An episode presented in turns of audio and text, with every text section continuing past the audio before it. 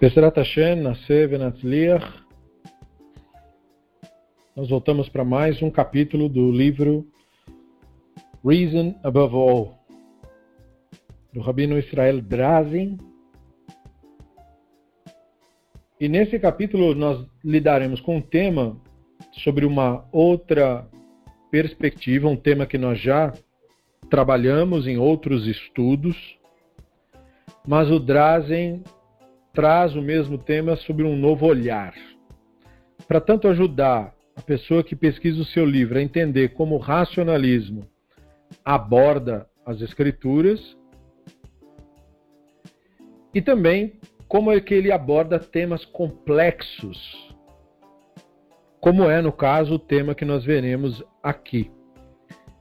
E esse capítulo começa com essa pergunta inicial: Por que a divindade teria matado o filho do Shaul, o primeiro rei de Israel, pelas ações do Shaul. É, e é uma pergunta evidentemente provocadora, e é com ela que o Drazen pretende nos guiar. Então ele nos dá o primeiro norte, dizendo que Shmuel Bet ou seja, o segundo livro de Shmuel, que na verdade na versão hebraica é um livro só. Assim como o livro chamado, apelidado de Crônicas, que se chama na verdade de Vrei Hayami, e é dividido em dois, na verdade é um texto só. Mesma coisa, o livro de Melachem, Reis, ele é na verdade um texto só. Então, enfim, a gente usa um e dois porque não é todo mundo que sabe disso. Então, no Shmuel Bet 21, nós temos uma narrativa, e ele usa a expressão tell de propósito, porque ele quer que o leitor, a essa altura, entenda que a Bíblia hebraica é, sobretudo, uma coletânea de narrativas tradicionais, ou seja, não é um livro de história. E nós temos uma narrativa impressionante ali, que de tão impressionante, ela também deu dor de cabeça, por assim dizer, aos sábios do Talmud que se debruçaram sobre esse material para tentar resolvê-lo. E apesar, ele diz, de os rabinos terem de fato oferecido soluções, a solução que os rabinos ofereceram reflete tanto o período que eles viveram, que pode não atender ao público moderno, que, é, que tem sensibilidades que os povos do mundo antigo não tinham. E como se não bastasse, a solução trazida pelos sábios, e que nós veremos nesse estudo, não lida com todos os problemas que o capítulo em si provoca. Então, como de costume, ele começa a enumerar o que, que nós vamos pensar para nos orientar. Esse é um estilo mesmo do Drazen. Né? Então, ele fala assim: o que acontece no capítulo, né, numa sequência de cenas, vamos dizer assim, é o seguinte: primeiramente, o rei Davi pede para a divindade, ou pergunta, não, em primeiro lugar, no tempo do governo do rei Davi, teve uma fome de três anos. Então a narrativa começa com essa história. Aí o rei Davi pergunta para o divino por que é que ele mandou a fome.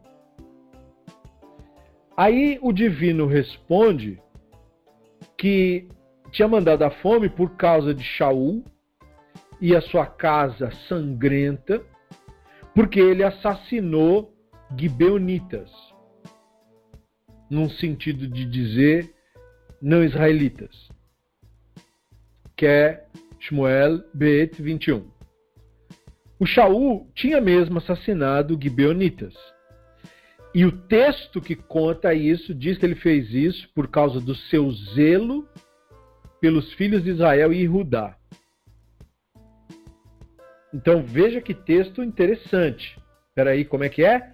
O rei Shaul assassinou não israelitas, dizendo que estava defendendo Israel e Judá.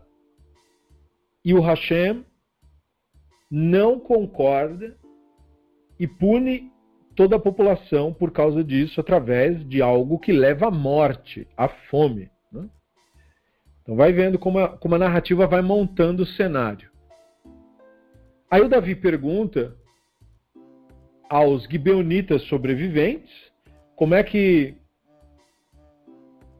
o mau ato do Shaul poderia ser espiado, como resolver a questão. E os gibeonitas respondem né, que sete homens dos filhos de Shaul sejam enviados para nós. E nós vamos enforcar eles, ou seja, eles vão receber pena capital por assassinato, porque a pena capital por assassinato é punida com enforcamento. Nós vamos, por isso que eles dizem essa expressão, que é uma expressão esquisita. Se você não conhece a Alahá, a lei judaica clássica, é muito estranho um cara falar assim: nós vamos enforcar ele perante o Hashem, como se ele fosse uma oferta para o Hashem. Não é isso é que a pena por assassinato é enforcamento. Então, eles que eles disseram, né? tragam os responsáveis, eles serão executados e aí a gente desculpa. O Davi então responde: Eu vou enviá-los. E aí os filhos são entregues para aqueles gibeonitas. Olha só o cenário. Israelitas cometeram crimes contra nações estrangeiras. O estrangeiro, o Davi, em relação internacional, fala para a pessoa: nós cometemos um erro aí, pessoas assim, o que vocês querem que a gente faça? Como é que a gente pode reatar os nossos laços? Eles disseram: tragam os criminosos para serem julgados aqui e nós vamos aplicar a pena capital. E aí nós vamos saber que vocês são um governo justo, que se vocês só tiveram esse problema de ter bandido aí no meio de vocês, como tem muito bandido aqui também. E o Davi concorda e entrega israelitas para não israelitas. Algo que hoje em dia é propagado como os judeus não fazem isso. Não é? Os judeus não não julgam de acordo com o tribunal dos goim, os judeus não entregam. Mas veja, a Bíblia hebraica simplesmente desconhecia todas essas concepções. E aí os gibeonitas executaram e os corpos deles foram pendurados na montanha perante o Hashem, porque eles foram enforcados, ou seja, em cumprimento ao preceito de que se você cometer assassinato, você recebe pena capital. Então, o Drazen elenca as perguntas que essa narrativa traz, são muitas, né? Mas ele organiza o pensamento. Primeira coisa, quando esse episódio teria ocorrido? Em segundo lugar, por qual motivo Davi perguntou para o divino sobre qual a razão para a fome, em vez de perguntar como parar a fome? Porque, enfim, eu não quero saber o motivo, eu quero saber como é que eu paro esse negócio. Em terceiro lugar, que direito o texto está atribuindo ao divino de punir uma população israelita inocente, em tese, com três anos de fome, pelos maus atos de um único indivíduo, que era o Shaul. Ué, faz ele passar fome, foi ele que fez a coisa errada. Agora, gente que não tem nada que ver, tem que pagar porque esse cara fez isso? É uma pergunta. Devarim 24,16 nos lembra o Drazen, ordena os filhos não serão mortos pelos pecados dos pais. Esse conceito geralmente é um conceito atribuído aos profetas. O Drazen cita ele na Torá e no livro que dos cinco livros da Torá é a Torá por excelência, que é o Sefer Devarim, para mostrar que estava lá. Então, se o conceito é esse, como que a gente entende a narrativa apontar naquela direção totalmente oposta? Uma outra pergunta, a quarta, é: por que motivo o Davi procurou espiar pelos gibeonitas? Eles não eram israelitas. E não, por exemplo, pelo divino. Ó oh, divino, pecamos contra ti é, por esses crimes que nós cometemos, espia Não, ele foi pedir para os gibeonitas a expiação. Quinta pergunta: que direito Davi teria de, ao receber a resposta dos gibeonitas, que os criminosos teriam que receber pena capital, que direito ele teria de pegar os filhos do Davi, os filhos do Shaul, e entregar para os gibeonitas para que eles recebessem a punição? Pelos erros do pai, diga-se de passagem. Sexta pergunta: como é que o Talmud explica tudo isso, afinal? E sétima pergunta: qual é a explicação razoável, racional do capítulo, baseado no nosso método, o método maimonidiano, o método racional de estudar a tradição judaica clássica? Muito bem, então nós temos um montão de problema para resolver. E através desta aula você vai aprender um pouco mais, com um pouco mais de clareza, sobre esse precioso método, que é o método racionalista de estudo. Vamos começar então, o Drazen começa com o Talmud, né? a explicação do Talmud do capítulo. O Talmud tem muitos tratados, um desses tratados chama Tratado de Yevamot, e aí ele tem uma página grande que tem lado A e lado B. Então, na página 78b para a página 79a, lá no Talmud está dito que o Davi fez uso do Urim Vetumim. O que, que é isso? Era um. Basicamente é o peitoral, um, um artefato que era, na verdade, para vestir. O sacerdote no templo em Jerusalém vestia o Urim Vetumim, um peitoral. E com esse peitoral, ele tinha pedras preciosas diversas, representando as doze tribos de Israel. E de alguma maneira, incrustado nas pedras, o nome das tais tribos e mais algumas pedras extras com mais algumas palavras no objetivo de totalizar as 22 letras do alfabeto hebraico. Segundo reza a lenda, o sacerdote então ia de manhã cedo com esse artefato vestido, ficava de frente para o amanhecer e ele não olhava para o sol, ele olhava para o artefato, para o Urim Vetumim. E a luz solar, aleatoriamente, fazia brilhar as letras em questão e dava resposta para a pessoa que estivesse consultando o sacerdote, respostas diretas, não perguntas filosóficas, nada disso. É sim, não, vai, não vai, é, não é. E se você parar para pensar, esta é uma versão judaica do I Ching chinês. O I Ching tem um conjunto de pictogramas, se não me engano são 64 pictogramas, que é basicamente como você jogar um dado que tem 64 lados. Então você joga aleatoriamente, cai um pictograma, aquele pictograma que caiu aleatoriamente, em tese, pelas leis do universo, você então extrai daquele pictograma e da exploração do seu significado a tal resposta que você estava buscando. No caso aqui é o mesmo. Ela, a Urim Vetumim é uma admissão que o divino trabalha na aleatoriedade. O divino é imprevisível. Imprevisível. Então ele não está sob controle de ninguém.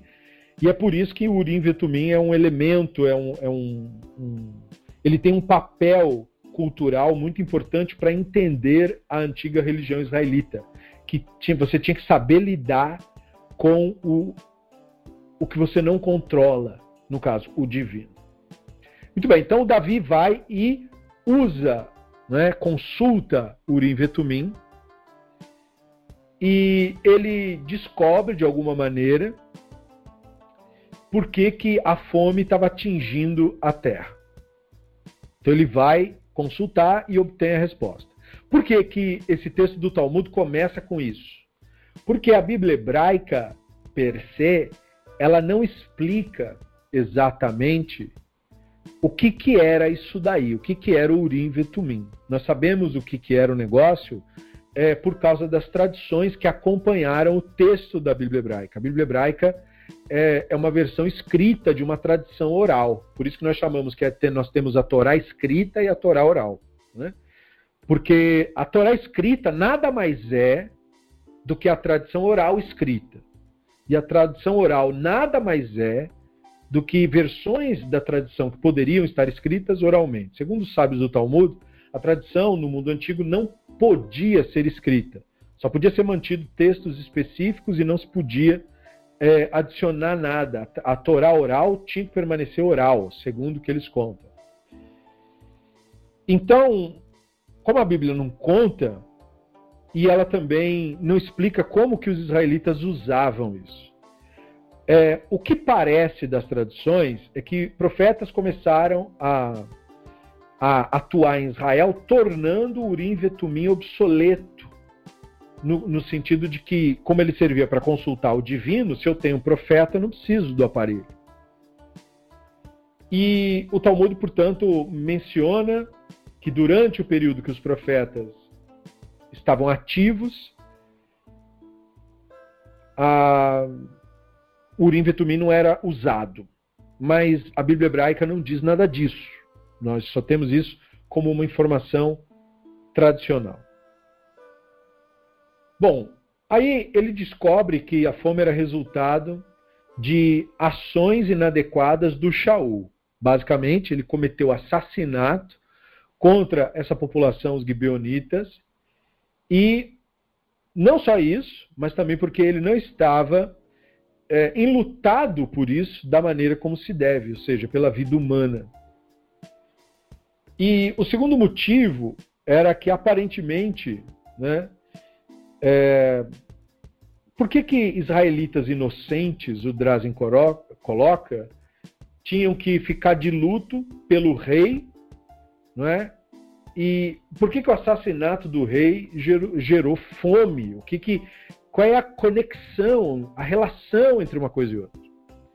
Porque nós temos midrash, nós temos homilias e alegorias que explicam isso. Um dos midrashim é o midrash Pirkei do Rabi o Drazen acrescenta. E esse midrash diz que a fome foi trazida porque o Davi falhou em sepultar o Shaul. Isso é um midrash. E aí o rabino Donitzhak Abravanel escreveu que os israelitas que foram assassinados, eles foram assassinados, eles morreram por não terem detido o Shaul de matar os gibeonitas. Veja, então o Dono de Sacabravanel diz: quando um tirano comete um ato estúpido, necessariamente toda a nação paga, porque se a nação não fosse ou não quisesse ser responsável pelo tirano, ela tinha que protestar contra ele. É só protestando contra ele, se colocando contra ele, que você se exime da responsabilidade do que ele está fazendo. Se você o apoia, então você também cometeu os mesmos crimes que ele cometeu. Então, nesse sentido, Dona Isaac Bravanel foi absolutamente político e lógico. Né? E aí, tudo bem. Essa fonte do Talmud como dá para perceber, ela meio que minimiza as ações erradas do Shaul de matar os gibeonitas, porque ela está dizendo que ele os matou, mas de maneira indireta.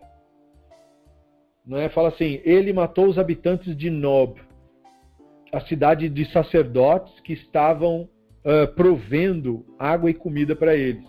A escritura considera isso como se eles os tivessem matado a todos. Então essa é, o Talmud, portanto, tem muito disso. O Talmud, em muitos momentos, explica que a Bíblia às vezes afirma coisas, mas ela não quer dizer aquilo. Ela está fazendo equivalências. E aí nós temos que prestar atenção nas equivalências. Só que no caso do Davi, o Talmud continua. O Davi tentou pacificá-los, no caso, pacificar os gibeonitas mas eles não quiseram ou não puderam ser pacificados. Então, quando os gibeonitas pediram pelos filhos do Shaul, Então, é, o texto, né, a, o Talmud, vai dizer assim: é, eles, na verdade, os fizeram passar perante a arca. E aquele a quem a arca reteve foi morto. E quem a arca não reteve não foi morto.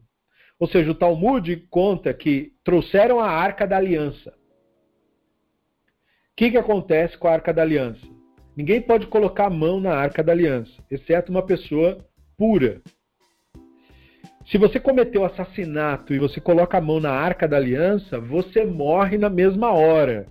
Então nós temos aquela cena do cara que está andando do lado da arca, e aí a arca balança, ele vai apoiar e ele é fulminado na mesma hora.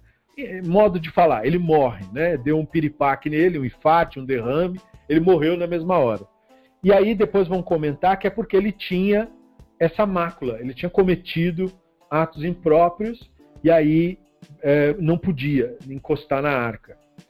Não podia, portanto, se associar ao divino com mácula. A mácula é o crime que você faz contra um outro ser humano. Então o Talmud coloca: não é que eles foram assassinados. E, e, perguntaram para eles: vocês cometeram assassinato? Eles falaram: não, nós não fizemos nada. Então coloca a mão aqui. Tem coragem? E aí eles colocavam a mão. Um colocou a mão, não deu nada. O outro colocou a mão, morreu. E assim foi indo. E aí, a pergunta que se coloca, com o Talmud trazendo esse tipo de, de cenário midrástico, é qual era a culpa dos filhos de Shaul? Então, duas respostas são oferecidas. Uma é que eles estavam envolvidos com o assassinato que o pai cometeu com os gibeonitas. Então, fala assim: é melhor não é, que uma letra seja arrancada da Torá do que o nome divino ser publicamente profanado. Os rabinos disseram isso. É? Ou seja, como eles cometeram assassinatos, ajudaram o pai, eles não só mataram pessoas e tal, eles profanaram o nome divino que estava associado a eles. E aí, essa última declaração implica, portanto, é, que o mandamento é, arrancar uma letra da Torá quer dizer violar um mandamento. Né? Que você, às vezes, deixa de fazer um mandamento se, como resultado, vai haver uma profanação do nome do divino. Exemplo, a autodefesa e a guerra são previstas na, na Torá. Né? De repente, você é atacado e aí você tem que fazer um conflito. Só que se esse conflito resultar num ato de crueldade que leve à profanação do divino, então é melhor que você não cumpra esse preceito, que você não faça a tal da guerra. Isso para citar um exemplo simplório. Então, neste caso, a profanação teria que ter ocorrido para o crime que foi cometido contra os gibeonitas ter chegado nesse status e aí eles cometeram essas profanações, de certo, torturaram pessoas, fizeram barbaridades. E aí, portanto, eles foram considerados culpados. Então a desculpa do Shaul que fiz isso pelo povo de Israel não colou para o divino. E, parecido com essa visão, seguindo nessa linha, o Talmud reconhece que os filhos do Shaul foram deixados pendurados lá, enforcados, é, por meses o que viola diretamente a Torá, porque a Torá diz que quando uma pessoa recebe esse tipo de pena capital e ele é colocado lá, pendurado, ele só pode ficar até o anoitecer. Não pode ficar um dia, dois dias, três dias, nada disso. Proibido. E justamente a Torá diz que quem fizer isso está profanando o nome do Hashem. Porque a pena capital prevista na Torá, ela não é uma vingança contra a pessoa que cometeu o crime ela é um impedimento do crime voltar a acontecer. Porque não há meio de reparar uma vida que foi tirada. A pessoa que tirou a vida de alguém não tem conserto esse problema. Portanto, ela tirou a vida de alguém, ela pode tirar a vida de mais alguém. Ela recebe a pena capital para que isso não aconteça. Porque não é todo ser humano que tem o seu ímpeto assassinar as pessoas. Por mais pressão que ele receba. E nesse caso da pessoa que comete assassinato, sem pressão, porque ele quis, então é vida por vida, como diz a, a lendária expressão do Sefer Bereshit. Né? Eu cobrarei todo aquele que derramar o sangue do Adão terá pelo Adão seu sangue derramado. Pena capital para assassinato. Mas isso não quer dizer que a pessoa é executada e depois faz alguma coisa com o cadáver da pessoa. Não. A pessoa é sepultada como qualquer pessoa é sepultada. O, o cadáver do executado não é mais bandido. Não é cadáver de bandido. É um ser humano que foi executado por ter cometido aquele crime. Como ser humano, ele tem que ser sepultado. Como todo ser humano tem que ser sepultado quando falece. Então a Torá não tem um sistema de vingança. Vingança não é justiça. Vingança é o oposto da justiça. É um instrumento dos perversos. Mas, no caso que está sendo narrado, eles ficaram pendurados por meses. Então ficou parecendo vingança mesmo. E aí por isso que a Guemará falou, é melhor que se arranque uma letra da Torá, ou seja, que eles não fossem pendurados como a Torá manda, do que profanar o nome do divino em público. Porque qual é a profanação? O que é profanar o nome do divino? Profanar o nome de Deus significa deturpar o sentido do divino perante uma pessoa simples. Permitir que uma pessoa simples acredite, por exemplo, que o divino deseja assassinar as pessoas. Dizendo que é Deus mata, por exemplo. É? Então isso é, é profanar o nome do divino, porque você está transmitindo sobre o divino uma imagem que não procede. A pessoa está fazendo isso porque ela não conhece o divino. Ela não sabe do que está falando. Então ela está deturpando o conceito. Isso você faz com palavras. E você também pode fazer com ações. Então, aquela atitude que eles fizeram, com uma suposta busca de justiça, na verdade não era nenhuma busca de justiça, era busca de vingança. E, portanto, profana o nome do divino. Então, os transeuntes, vendo aquilo, não é, se impressionariam e pensariam: a Torá manda fazer isso com os não, é, manda que os não israelitas façam isso com os israelitas. Então, o Talmud diz sobre aquilo, né, é, que por resultado daquilo, 150 mil homens imediatamente se uniram a Israel. E o Talmud não conta isso como se isso fosse bom. Os não-judeus ali, restantes dos gibeonitas, que quiseram se tornar aliados de Israel, eles na verdade se tornaram um problema, porque eles vieram com a visão profanada do divino, de que o divino mata, de que o divino é um psicopata celestial. Mas o Talmud usa esse cenário todo para construir os pedaços das cenas. Daí o Drazen pergunta: quando que isso teria ocorrido? Existem, de novo, duas abordagens essenciais para o entendimento do capítulo 21. Essa passagem do Talmud que nós falamos, ela, o que, que ela está fazendo? Ela está trabalhando com o texto da Torá do jeito que ele está. Ou seja, ela está simplesmente seguindo a narrativa. E aí ela adiciona coisas imaginativas para, digamos, enriquecer a história. A segunda abordagem, com relação a como abordar a Bíblia hebraica, é, parece com aquela que falamos do Talmud, mas ela, na verdade, considera que o texto da Bíblia hebraica precisa ser expandido no seu sentido para que algo seja entendido do texto. Reconhece as personagens bíblicas que foram mencionadas e reconhece que eles cometem erros, cometem equívocos, ou seja, não tem a visão mágica de personagens bíblicos. E ao ler esse capítulo, a sugestão é que o rei Davi teria cometido ações que o judeu comum é, consideraria questionável, inadequada. A Escritura, portanto, só deu uma dica, mas não falou abertamente sobre o assunto. A nossa análise, diz o Drazen, começa com a decisão de quando o episódio ocorreu.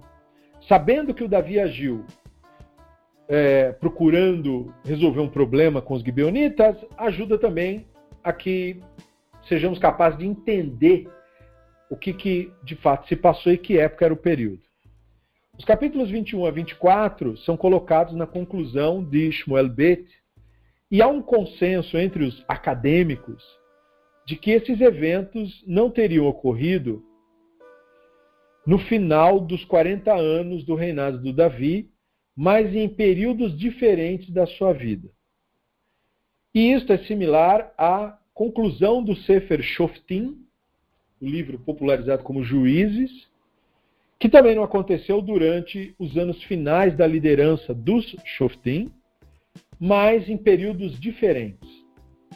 E os acadêmicos, na verdade, não têm um exato consenso específico para dizer para nós quando os eventos do capítulo 21 ocorreram, mas eles concordam que eles aconteceram durante o começo da carreira do Davi como rei.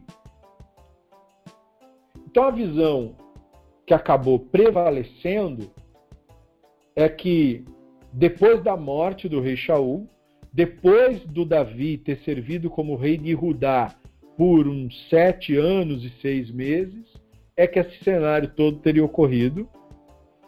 E ele, no caso, teria se tornado rei sobre as doze tribos e estava tentando, é, enfim, organizar toda aquela população. E por que é que o Davi fez aquela pergunta para o divino sobre o porquê ele ter mandado a fome? O Drazen nos diz que nós devemos prestar atenção ao fato de que quando a Bíblia hebraica declara que o Davi pediu para o divino né, perguntou para ele por que, que você está mandando fome, ele não menciona que o Davi perguntou para o divino o que, que então nós temos que fazer. Que no caso é a pergunta que importa. E seria racional compreender que a Bíblia hebraica não tem a intenção de que o leitor considere o incidente literal. Porque todo verbo e substantivo em qualquer lugar da Bíblia, quando ele é aplicado ao divino ou a algo relacionado ao divino, por exemplo, um malar numa visão, o verbo ou substantivo perde sua corporalidade. Isso é um sistema de leitura racionalista.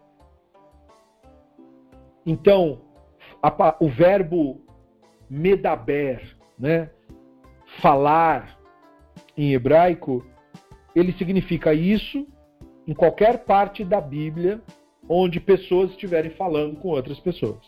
Mas quando esse verbo for usado em relação ao divino, ele não mais quer dizer literalmente falar, porque todo verbo e substantivo, quando aplicado ao divino, muda de sentido. Porque o divino não é um corpo. E cada verbo alude a um conceito que se distingue para mais ou para menos do outro. Ou seja, o verbo que diz que o Hashem ouviu não é idêntico ao que diz que o Hashem falou, que não é idêntico ao que diz que o Hashem desceu, que não é idêntico ao que diz que o Hashem apareceu. Cada um deles alude a uma experiência com o divino. Tem a experiência aludida pelo ver, tem a experiência aludida pelo ouvir, e aqui é a experiência aludida pelo enviar. No caso, Hashem, né? o texto diz, ele enviou a fome. Veja, o que é enviar fome? Não é quando a gente sente fome na barriga. Enviar fome é uma alusão que o texto bíblico está fazendo para a população não estar colhendo os frutos necessários do seu trabalho agrícola. Eles estavam trabalhando como eles sempre fizeram, e por qualquer razão, e aí no caso, a Escritura coloca o divino como a razão, é, eles estavam aguardando a colheita e a colheita não vinha. Ou era devastada, ou a terra estava erodida e as plantas não cresciam, e eles não tinham o, o conhecimento necessário para saber o que fazer nesse caso e como resolver a questão. Por tudo isso, o divino enviou a fome. Então, isso é um eufemismo sempre. Ou seja, o divino estabeleceu a realidade de uma maneira tal que o resultado foi a fome. Isto é o divino enviar a fome. Não é o divino enviar literalmente a fome em ninguém. Então, a questão é a seguinte: é racional compreender que a Bíblia hebraica então não quer que esse incidente seja lido literalmente. O Davi pode ter perguntado essa pergunta para si mesmo e não para o divino. Assim, por quê? Porque a Bíblia hebraica lê de acordo com uma outra visão de mundo. As pessoas leem Bíblia hebraica com visões filosóficas que são estranhas a ela mesma. Exemplo, conceitos de pessoalidade, conceitos de fantasma. Uma pessoa falar algo para si mesmo é falar algo à própria consciência. A consciência é a semelhança do divino. Portanto, falar a si mesmo é falar ao divino. E isso está muito claro na, na, própria palavra que nós usamos para dizer rezar em hebraico. Pois rezar em hebraico é lehit palel. Só que a palavra traduzida literalmente, lehit palel, significaria julgar a si mesmo, analisar a si mesmo, e não falar com o patrão celestial, ou psicopata dos céus. Não é isso.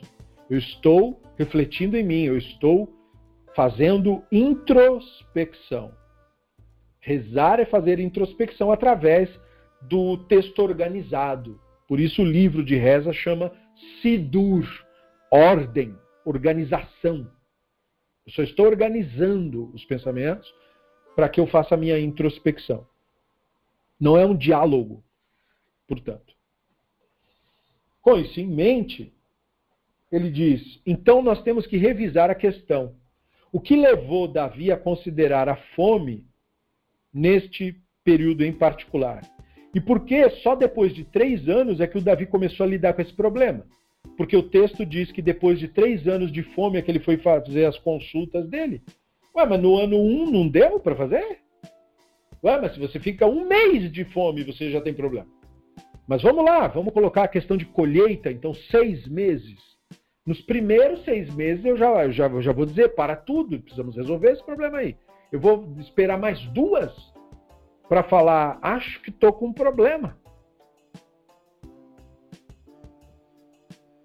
Então, essa, a resposta para essa questão, diz o Drazen, só se torna clara depois que a gente começa a responder mais questionamentos além destes que foram postos. Então, com isso, você já está vendo o método racionalista de estudo. Não é um, um estudo em busca de respostas, de respostas certas. É um estudo em busca de nós fazermos as perguntas certas. São as perguntas certas que vão te levar para as respostas. Mas você não tem que procurar as respostas, a verdade, a opinião verdadeira. Você tem que procurar a pergunta certa, a maneira correta de analisar isso. Se você fizer a pergunta errada, não importa mais a resposta. Então, antes de se treinar em encontrar uma resposta, você deve se treinar em fazer boas perguntas, perguntas perspicazes, perguntas que vão à raiz do problema. Então ele começa a acrescentar mais perguntas. O Drazen, né? Que direito Deus tinha de punir israelitas inocentes pelos erros do Shaul? Isso é uma pergunta muito válida. Ah, mas é o Deus, ele pode fazer o que você quiser. Mas o que você está querendo dizer com isso? Está querendo dizer que Deus é um déspota? Não é porque um, um, você tem uma ideia de autoridade que isso dá para a autoridade poder supremo. Autoridade sobre alguma coisa não é poder supremo. Não é porque um pai ou mãe é pai e mãe do filho que ele tem o direito de fazer o que ele quiser com o filho. Não, não é, não é, não é isso não é uma relação saudável. Se você tem um pet, um animal que você cuida, ele é seu pet, mas isso não te dá o direito de fazer o que você quiser com ele. Porque senão você carece de empatia, você se torna cruel. E se você, portanto, reconhece isso num ser humano, muito mais e além, em relação ao divino, como atribuir ao divino uma atitude de psicopata? Isso, novamente, é profanar o nome do divino. Atribuir a ele atribuições que você só daria para Hitler. Não, ele matou todo mundo porque ele decidiu que vai matar todo mundo. Mas peraí, como assim decidiu? Então, por isso essa pergunta é importante. Que direito o Hashem teria de punir israelitas que não tiveram nada que ver com o problema por causa do erro do Shaul? É uma pergunta válida. Além do mais, ele diz: se a fome foi uma punição, por que, que a fome foi escolhida e não outra coisa? Ué, já que é uma punição, é algo que tem que ensinar alguma coisa para alguém, o que é que isso ensina então? É óbvio que se você pensar o divino de uma maneira que reflita a sua própria Neshama, o que a sua Neshama reflete? Sua Neshama é a fonte da sua empatia pelos outros seres humanos. Sua Neshama é a fonte do amor que você tem pela pessoa que você ama e convive. É a fonte do amor pelos seus filhos, é a fonte do amor pela sua própria existência. A Neshama é a fonte da sua paz. Ela é semelhança do divino. Portanto, o divino é a fonte destas expressões. E sendo o divino, então, fonte disso, então, pensar o divino assassinando inocentes é uma coisa completamente impensável. Entretanto, o conceito da culpabilidade, o Drazen diz, da responsabilização pelo comportamento de alguém, cria uma série de consequências que afetam pessoas que não são diretamente envolvidas. E isso é um dado da realidade. E isso nós vemos na relação de pais e filhos. Mas decisões de pais fazem os inocentes dos filhos sofrerem junto com esses pais. O objetivo dessa constatação não é gerar nenhum tipo de culpa nos pais, porque a situação da dependência dos filhos para com os pais é inerente à relação entre eles. Enquanto o filho for filho e dependente dos pais, o que quer que aconteça com os pais acontecerá com os filhos. Mas a questão é que nisto você tem um cenário, um dado da realidade, que mostra um efeito em cascata das ações que são tomadas. Então não é que o divino puniu o inocente, mas que o erro cometido dentro de um determinado espectro, como o familiar, que é o exemplo dado, ele reverbera em todas as pessoas envolvidas. E aí o Drazen nos lembra, e isso é algo natural, não miraculoso. Não houve uma intervenção sobrenatural para isso acontecer. Ué, se um pai e uma mãe ficam doentes e não cuidam, eles contaminam com essa doença seus filhos. Não houve nada sobrenatural. Isso acontece naturalmente.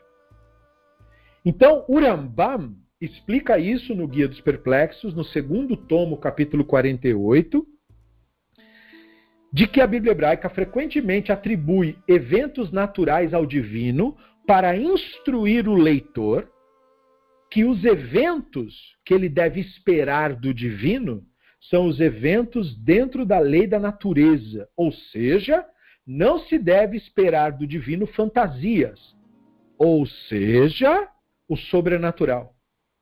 O divino não age na natureza dessa maneira tresloucada anunciada pela idolatria. Não existem poderes mágicos. O verdadeiro poder se manifesta na realidade. O divino, como autor das leis da natureza, a gente põe aspas em leis, porque não é bem lei, mas isso é um jargão popular, a gente usa, né? nos fenômenos naturais. Então, portanto, os fenômenos naturais refletem o divino. Refletem, não são refletem o divino. E esse entendimento do Rambam das Escrituras responde às nossas perguntas. O divino não é que não estava diretamente envolvido no episódio. Esse é o nosso problema ao ler a Bíblia hebraica. Porque nós ficamos meio obcecados com essa palavra chamada Deus. Por isso que uma das primeiras lições que eu costumo dar a pessoas que estão começando no estudo é que elas compreendam que a palavra Deus não existe na Bíblia hebraica.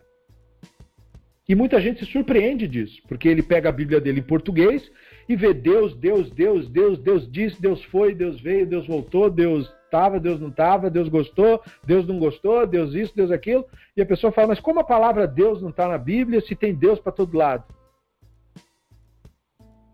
É porque Deus já é um conceito teológico, estrito. A pessoa mágica que mora no céu, o velho ou a velha, não sabemos. Né? O que sabemos é que tem que ser velho, por alguma razão, tem que ser velho. Né? É, e, e, e essa ideia, ela não corresponde ao que o texto hebraico transmite, porque o texto hebraico, com toda a sua linguagem complicada, o termo mais frequente usado em relação ao divino é Elohim. E Elohim não quer dizer Deus. Elohim quer dizer forças, poderes e mais tarde passou a significar também autoridades e um pouquinho mais tarde passou a significar também juízes. E o termo é tão amplo de sentido que ele é aplicado até para pessoas. O profeta Moshe foi chamado por Hashem, ou seja, pelo Elohim, de Elohim. Porque quando o irmão dele veio não é que ele estava com aquele papo de que eu não consigo, eu não sei falar, tenho a língua presa e tal, não consigo falar, eu não vou conseguir falar, ninguém vai me ouvir. Aí o Hashem falou para ele: Olha, o Aharon tá vindo aí, o teu irmão. Então vou fazer o seguinte: eu colocarei as palavras na tua boca. Você vai anunciar para o Aharon. O Aharon será para você como um navi, um profeta. E você será para ele o Elohim. Ou seja, a força, a manifestação do divino. E isso não é só em caso a Moshe, que Moshe é um exemplo clássico disso, mas é, juízes. Então, Elohim não quer dizer Deus. E isso levou, por exemplo, outras religiões a cometerem equívocos gigantescos por não saber disso. Porque para eles, Elohim tem que querer dizer Deus. E não, Elohim nunca quis dizer Deus no sentido é, teológico estrito. Elohim é um termo impessoal, forças. Forças da natureza, porque da onde mais ia ter força? Forças naturais. Sabe, o vento venta, a maré mareia, é? como diz um, um, um famoso filósofo brasileiro, o sapo sapeia. E isso são as forças naturais, é isso que causa a realidade. Então, isso é o Elohim. Portanto, quando o texto bíblico coloca o Elohim numa cena, se você não tiver tirado da sua mentalidade a ideia de pessoa, você se confunde muito porque você fica colocando o divino nos cenários é, de uma maneira é, egóica. Isto é, o divino é um ego causando problemas numa situação como nessa breve leitura que fizemos, onde fica com a impressão de que o divino está matando pessoas arbitrariamente, o divino está matando os outros de fome, depois mata o outro lá enforcado, depois não sei o quê. Aí a pessoa fica, mas o que, que é Deus? Se é Deus, é o diabo. O que, que é isso aí? Que está matando os outros assim, é, a, a torta e a direito? Que loucura é essa? E isso é um pensamento razoável. Não é um argumento que você deva, se uma pessoa lhe fizer esse argumento, criticando a Bíblia hebraica, não o corrija. Porque ele está usando a ideia de Deus pessoa e fazendo uma leitura literal. Então, se você juntar essas duas peças, nada se encaixa mesmo, porque você já estragou a leitura. Para você conseguir entender a Bíblia hebraica, você precisa se expurgar desse tipo de concepção equivocada. Por isso o método maimonidiano é tão importante. Então, é, quando o divino é colocado numa cena, ele não é colocado literalmente. Ou seja, ele enquanto pessoa participando ou provocando a cena. O divino em cenas como esta, houve uma fome enviada pelo Hashem. O Hashem, o divino, envolvido na questão da fome, é porque a fome é causada pela natureza. O divino está para a natureza. Está para o fenômeno natural ocorrido. Está para aquilo cuja consequência é resultado das ações dos próprios envolvidos. Então é um conceito sutil, perceba. E por que que Elohim precisa ser mesmo o nominho que tem que usar? Porque tem outros apelidos do Hashem, né? Como esse mesmo, o próprio tetagrama. Mas nessas cenas aí é tudo Elohim. O Elohim fez assim, o Elohim foi uma fome, né? E, e precisa porque eu, a, a expressão forças, que alude às forças da natureza, alude também a um conceito de algo que nos é imposto pela realidade, sem querer saber do que, que a gente acha ou deixa de achar uma imposição. Então, para criar um, um, uma maneira de entender isso, os rabinos disseram assim: é, para você entender, quando aparece o tetagrama na Bíblia hebraica, esse nome que a gente chama de Hashem, ele, a cena que está envolvida é como se fosse um ato de misericórdia, um bom momento, aquele momento. Né? E aí, uh, isso tem exceções. Esse é o conceito geral da ideia. E quando aparece Elohim, não. Quando aparece Elohim é uma imposição. É uma coisa que é, é como um atributo de justiça estrita. Tipo, não tem negociação. É quando. Aí eles usam como comparação. É quando uma pessoa, quando pega a paciência, sabe? Você está indo, você está tolerando, mas aí tem hora que você, você, né, você fala, não, agora chega, agora parou. Então é a mesma coisa. A realidade se impõe a nós desse modo. Você vai cometendo equívocos, cometendo equívocos, mas tem uma hora que aquilo vai voltar para você e não vai ser agradável. Vai ser como um soco no estômago, né? um banho de realidade. E isso é Elohim. Quando você tem esse choque e essa percepção, você teve esse impacto, por assim dizer, do Elohim. Por isso esse nome é importante para esse tipo de cenário. Mas ele não está dizendo que o Elohim está envolvido literalmente com o que aconteceu, como se fosse uma pessoa causando o que aconteceu. Quem causou o que aconteceu foram as pessoas envolvidas. Então, veja como isso se encaixa na história. Não é que o divino se envolveu no episódio literalmente, mas que o entendimento racionalista é que a fome que foi enviada ali pelo divino, isso quer dizer, ela foi resultado natural da devastação causada pelo Shaul que arruinou o produto da terra.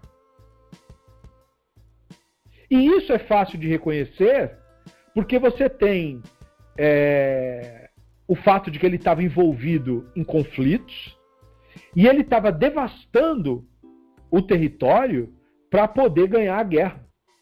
Algo que a Torá absolutamente proíbe. A Torá tem um mandamento só para isso. Ela diz: quando você estiver em conflito, em guerra com os teus inimigos, e lá tiverem árvores frutíferas, você não vai derrubar as árvores. Você pode até comer o fruto, mas você não vai cortar, não encoste o machado nelas. Por acaso a árvore é um homem para que você assistir? A Torá complementa. Então tem uma mitzvah, um dos 613 mandamentos, não devastar a natureza, nem mesmo em épocas, no caso de guerra, aonde a devastação está tá comendo solta no mundo. O mundo enlouqueceu, porque guerra é o máximo da loucura e da insanidade humana, e a Torá vem lembrar, não quero nem saber. Está em guerra, você precisa se defender, vai fundo. Mas não me destruam as árvores. Então perceba, com isso em mente, o Shaul vai lá e causa uma baita devastação. Resultado: provocou fome na terra. Então, ao fazer isso, eles arruinaram as próprias capacidades de resistir aos seus adversários. Porque o Shaul podia até ter equipamentos, mas aí sem comida, o que você vai fazer com os equipamentos? Vai comer as espadas? Vai comer os arcos? E os soldados vão viver de quê? Suprimentos. Então, esses são exemplos que o Drazen está lembrando. Não existem só na Bíblia hebraica, existem por toda a história de governantes e psicopatas que exigiam dos soldados, mas não supriam de acordo. Resultado, eles morriam. Morriam nas trincheiras de doença, de fome, de exaustão, é, incapazes de, do conflito propriamente dito sem equipamentos necessários para lidar com as situações surpresas, por exemplo, com o frio, né? ou, ou o calor excessivo, dependendo de onde a batalha ocorrer. Tudo isso, portanto, faz parte do mundo real, não tem nada mágico nisso. Então ele diz: isto é o que a Bíblia hebraica então implica quando ela diz que a fome foi resultado das ações sangrentas de Shaul contra os gibeonitas. Não é que o divino arbitrariamente causou a fome. Não, é que a ação sangrenta dele causou aquilo. E isto é o Elohim. Isso é o Elohim. A Bíblia, portanto, só está ensinando o leitor como ler os acontecimentos. A pessoa age com violência contra os outros. E é bem sucedida, uma, duas, três, o que, que vai acabar acontecendo? Ela vai encontrar alguém tão violento quanto ela. E isso é o Elohim. Percebeu o que a Bíblia quer dizer? Você traz a sua própria desgraça, porque o nosso mundo funciona de uma maneira cíclica e, portanto, recíproca. Suas ações voltam para você. Portanto, ele causou a própria devastação. E ele causar a própria devastação é uma oportunidade para que nós olhemos o sistema do Elohim funcionando bem na nossa frente.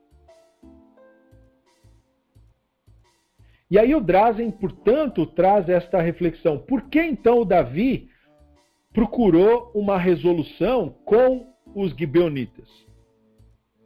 Essa questão, ele diz, só pode também ser respondida satisfatoriamente, né? Por compreendermos o que, que o Davi queria com isso. Davi não estava tentando parar a fome, porque isso é uma coisa impossível. A fome não foi causada por mágica para você tentar parar ela. Era uma catástrofe natural. Né? Não era algo que Deus provocou com seus poderes mágicos de déspota. Então, sendo é, é, este o fato, ele desejava usar a devastação como vantagem política contra Shaul. Aí faz todo sentido o que ele está fazendo. E é exatamente isso que ele fez. Por que ele não faria isso? O Shaul, afinal de contas, era um adversário político.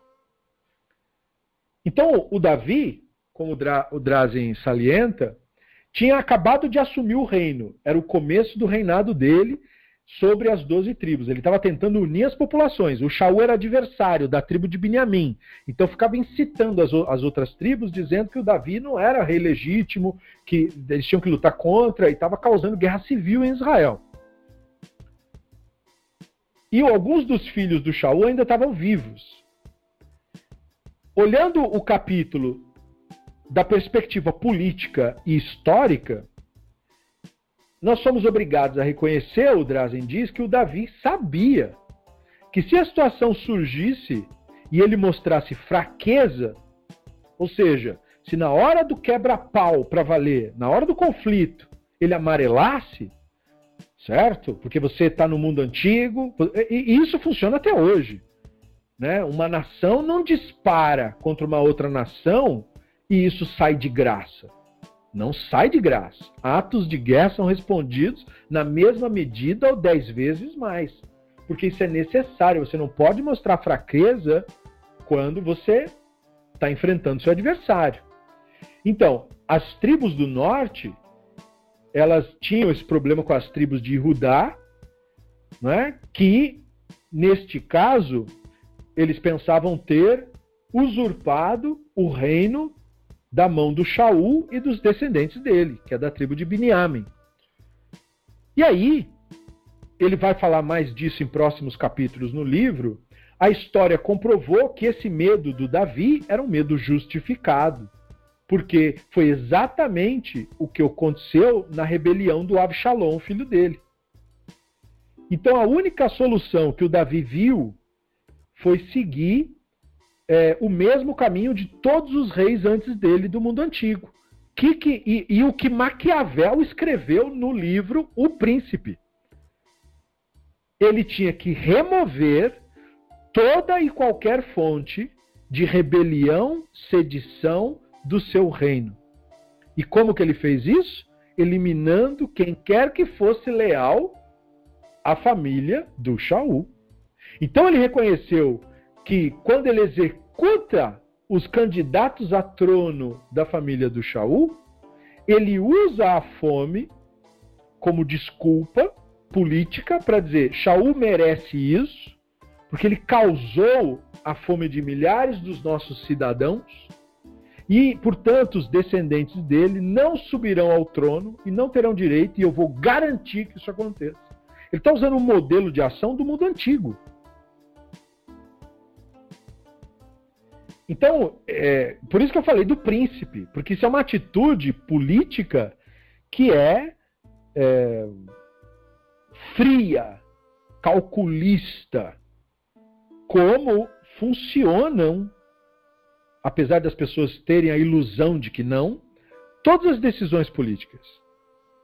Todas as decisões políticas jamais tomadas na história da humanidade não tiveram nenhuma outra motivação a não ser a que foi explicada por Spinoza, por Spinoza, por Maquiavel. Maquiavel disse o seguinte: qual é o objetivo do político, do líder, do que está governando? Permanecer no poder.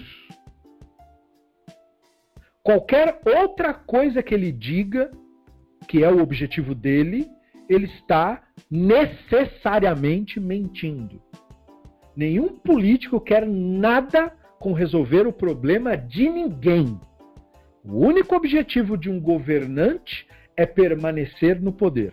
E o objetivo dos seus adversários é chegar ao poder. Então, o jogo político é só isso e mais nada além disso. Então, toda a pompa e a ideia de que nós queremos ajudar, ninguém quer ajudar ninguém. O governante fará o que for preciso para se manter no poder.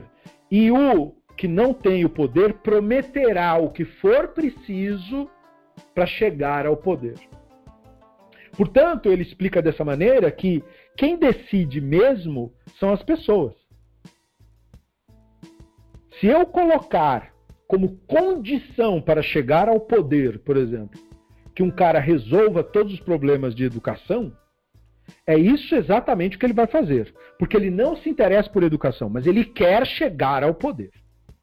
Ou ele quer permanecer no poder. Se eu colocar como condição, falar para ele: olha, a única condição de você se manter no poder é você tirar as pessoas da pobreza extrema, todas elas se vira, dá seus pulos, resolva esse problema. Se você resolver, você permanecerá no poder. Se você não resolver, saia e dê lugar a outro. Ele vai fazer de, das tripas coração para atingir esse objetivo. Não porque ele se importe com uma única alma. Ninguém ele se importa, mas ele quer permanecer no poder. Se você entender isso, você entendeu toda a política sem precisar ler livros. E você entendeu, portanto, que o, o que o Davi fez. Ele tomou uma atitude estritamente política. Eu preciso me consolidar no poder e estes adversários não vão permitir isso. Como o Shaul abriu a brecha, mostrou a fraqueza, lhe darei um golpe fatal. Para que ele nunca mais se rebele. E foi exatamente isso o que Maquiavel aconselhou que o príncipe fizesse. Quando você chegar num local que tem sedição, haja com extrema crueldade, ele falou. Toque o terror. Porque o terror não vai ser facilmente esquecido pelas pessoas. Elas vão te respeitar por muitas gerações, ele disse. Mas se você agir quando você faz bondade para as pessoas, elas esquecem no dia seguinte. Mas quando você toca o terror, eles lembram. Opa! Faça o terror. Aí ele disse depois, né, pro príncipe, mas pegue leve, não exagere. Ou seja, choque e depois pare. Então, e aí você vai ser bem sucedido, porque as pessoas vão ter aquele choque inicial, vão se lembrar daquilo por gerações, mas nunca mais você precisa fazer de novo. Então, mesma coisa o, o Davi aqui. Ele fez uma coisa chocante, resolveu o conflito com os gibeonitas, que podiam ser mais um inimigo além dos inimigos que ele já tinha, e tocou terror nas tribos do norte, que depois daquela atitude emudeceram, falaram: opa, o cara não é de brincadeira. Então perceba, a gente começa a narrativa colocando o divino em tudo, só para depois descobrirmos que se tratava apenas de seres humanos tomando decisões políticas, circunstanciais e históricas. Então, o que, que nós fizemos com a narrativa da linguagem do texto? Nós o elevamos através do racionalismo. Nós fizemos as perguntas que nos levam ao cerne das questões. Porque é muito mais razoável essa explicação de um rei tomando uma atitude estritamente política do que você pensar que é um psicopata celestial que está matando pessoas aleatoriamente por aí.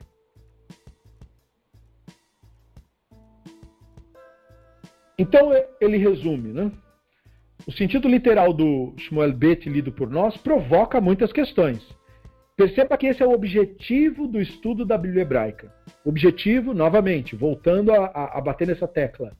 O objetivo do estudo da Bíblia hebraica não é te fazer ter certezas, ter respostas. O livro é para provocar perguntas. Como diz o Talmud, quem é o bom aluno? Aquele que sabe perguntar. O bom aluno não é o que estuda mais e o que decora mais. É o que faz as perguntas certas. É o que vai no X da questão, nos problemas que realmente importam. Então, a abordagem popularizada, ele fala, né? Tem duas formas de responder as perguntas. Uma é aceitar a narrativa literalmente. O Talmud, por exemplo, usa isso. Ele pega a narrativa literal e constrói um midrash em cima disso. E ele é, oferece várias soluções que são até razoáveis para as perguntas. Mas o que, que o Talmud não consegue fazer? Ele não consegue resolver todo o problema. Porque na medida que ele vai criando cada vez mais midrashim, vai gerando cada vez mais perguntas.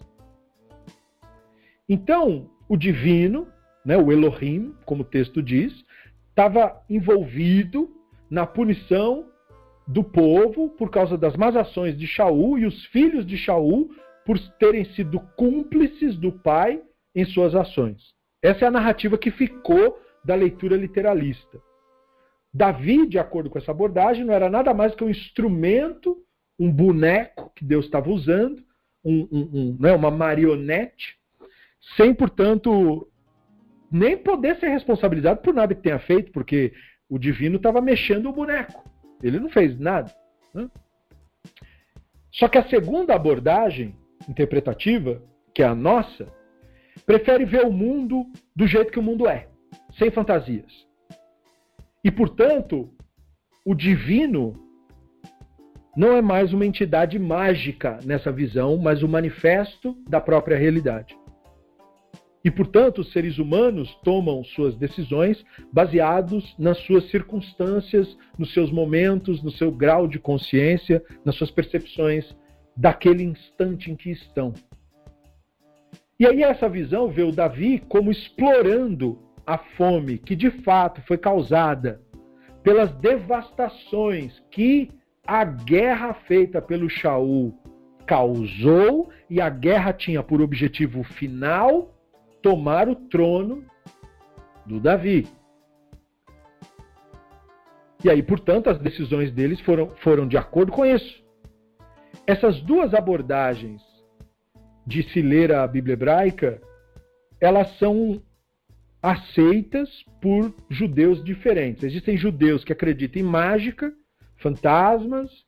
Deus para eles é um psicopata celestial, é um homem que mora na nona esfera, porque eles ainda usam o modelo é, de astronomia aristotélico da Idade Média. E aí esse Deus déspota é assim, ele mata os outros, porque se ele acordar de mau humor, morre um. Só que, baseado no que nós conhecemos do Rambam, esse entendimento de como Deus funciona na realidade enfatiza a questão da liberdade que o ser humano tem, mesmo que seja limitada, do uso da inteligência da pessoa, para que nós possamos abordar a interpretação da Bíblia hebraica e, portanto, usando a racionalidade, fica impossível concordar com a primeira solução, com a solução mágica. É impossível para nós racionalistas admitir uma resposta tão incompleta. Então é por causa do que somos, é por causa da nossa escolha de abordar o mundo real e aceitá-lo como ele é, que nós não seguimos a interpretação literalista, porque nós não a vemos no mundo real. E para concluir, já que recentemente no nosso grupo é, eu postei uma nova biografia do Halbag, o Halbag tem uma frase maravilhosa sobre isso, onde ele diz: nenhum argumento pode anular a realidade que é percebida pelos sentidos, pois a opinião verdadeira deve seguir a realidade, mas a realidade não precisa estar em conformidade com a opinião. É por isso que o nosso lema no grupo é que a realidade é o barômetro da verdade. Embora nós estudemos principalmente obras do Maimonides, a nossa inspiração para a frase é do Halbag.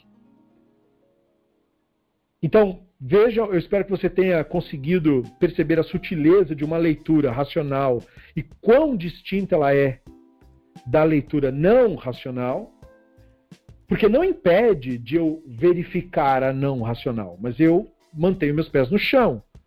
Se as pessoas tomam decisões no mundo real, elas tomam pelas razões do mundo real. E este é, era o foco que o Drazi pretendia nesse capítulo, nos ensinar na prática um pouco mais esse método de investigar, estudar para fazer as perguntas corretas e não buscar a resposta certa. Muito bem, então, com mais esse passo dado, nós concluímos mais um capítulo deste fantástico livro, deste Sefer, né? que é uma expressão que nós costumamos usar para um livro que é considerado sagrado. E esse livro certamente está entre os Sefarim, os livros que são sagrados, Reason Above All, do Rabino Israel Drazin. E na nossa próxima aula nós continuaremos novas abordagens sobre isso. Na próxima aula nós vamos falar sobre por que é que as dez tribos se separaram de Rudá, que é um pouco dessa briga do Shaul e do Davi. Mas isso fica para o nosso próximo estudo. Muito obrigado pela sua atenção, pela sua presença. Muito obrigado por terem participado. Shabbat Shalom, Lehitraot, uma boa noite e um bom descanso a cada um de vocês.